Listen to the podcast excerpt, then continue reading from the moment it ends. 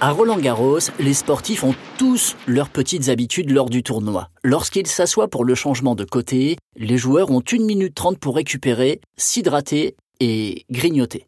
Novak Djokovic, par exemple, a l'habitude de boire de l'eau tiède et de manger des bananes. Mais comme tout sportif de haut niveau, un régime alimentaire équilibré fait partie intégrante de son entraînement. En période de révision aussi, c'est important de bien se nourrir, histoire de ne pas flancher au moment de monter au filet pour un point décisif. Commençons par le commencement.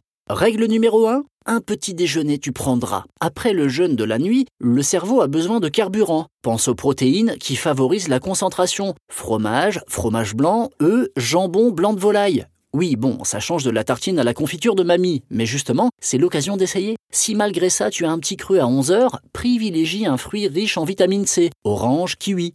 Règle numéro 2, du poisson, tu mangeras. Les gras comme le maquereau, le saumon ou la sardine sont des boosters de mémoire à consommer sans modération.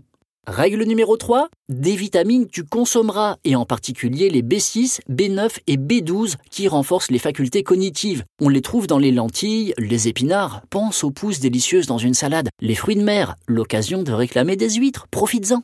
Règle numéro 4, du chocolat noir tu grignoteras. Alors voilà, on arrive au sujet qui fâche, le sucre. L'horrible nouvelle est que c'est un faux ami. Réconfortant sur le moment, il entraîne toute une cascade de réactions qui, en réalité, te laisse sur le carreau. Donc, pas de paquet de gâteaux, pas de pâte à tartiner, pas de bonbons, pas de chocolat au lait ou blanc.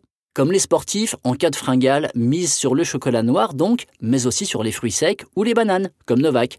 Règle numéro 5, de l'eau tu boiras lorsqu'il est en tournoi. Lucas Pouille peut en ingurgiter jusqu'à 10 litres. Alors sans aller jusque-là, n'oublie pas de t'hydrater régulièrement. Ça peut être avec de la tisane, du thé et du café jusqu'en début d'après-midi pour ne pas perturber ton sommeil. Règle numéro 6, aucun repas tu ne sauteras. Il reste important de manger à des heures régulières, de s'asseoir à table, de prendre son temps. Les repas sont aussi des occasions de souffler et de parler d'autre chose. Et accessoirement de te souvenir que tu vis en compagnie d'autres êtres humains. Règle numéro 7, des féculents tu mangeras. Autrement dit, des patates. C'est une bonne nouvelle, non?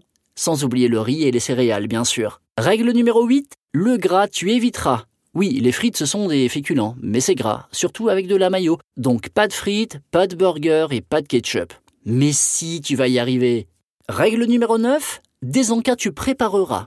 Les jours d'épreuve prévoient une bouteille d'eau, du yaourt à boire ou une compote à boire, des barres de céréales et si vraiment tu ne peux pas te passer de chewing-gum, prends-les sans sucre. Règle numéro 10. Comme Raphaël Nadal, tu te feras plaisir. Autorise-toi quelques écarts si tu en as vraiment envie, ou à la fin d'une révision particulièrement longue ou difficile.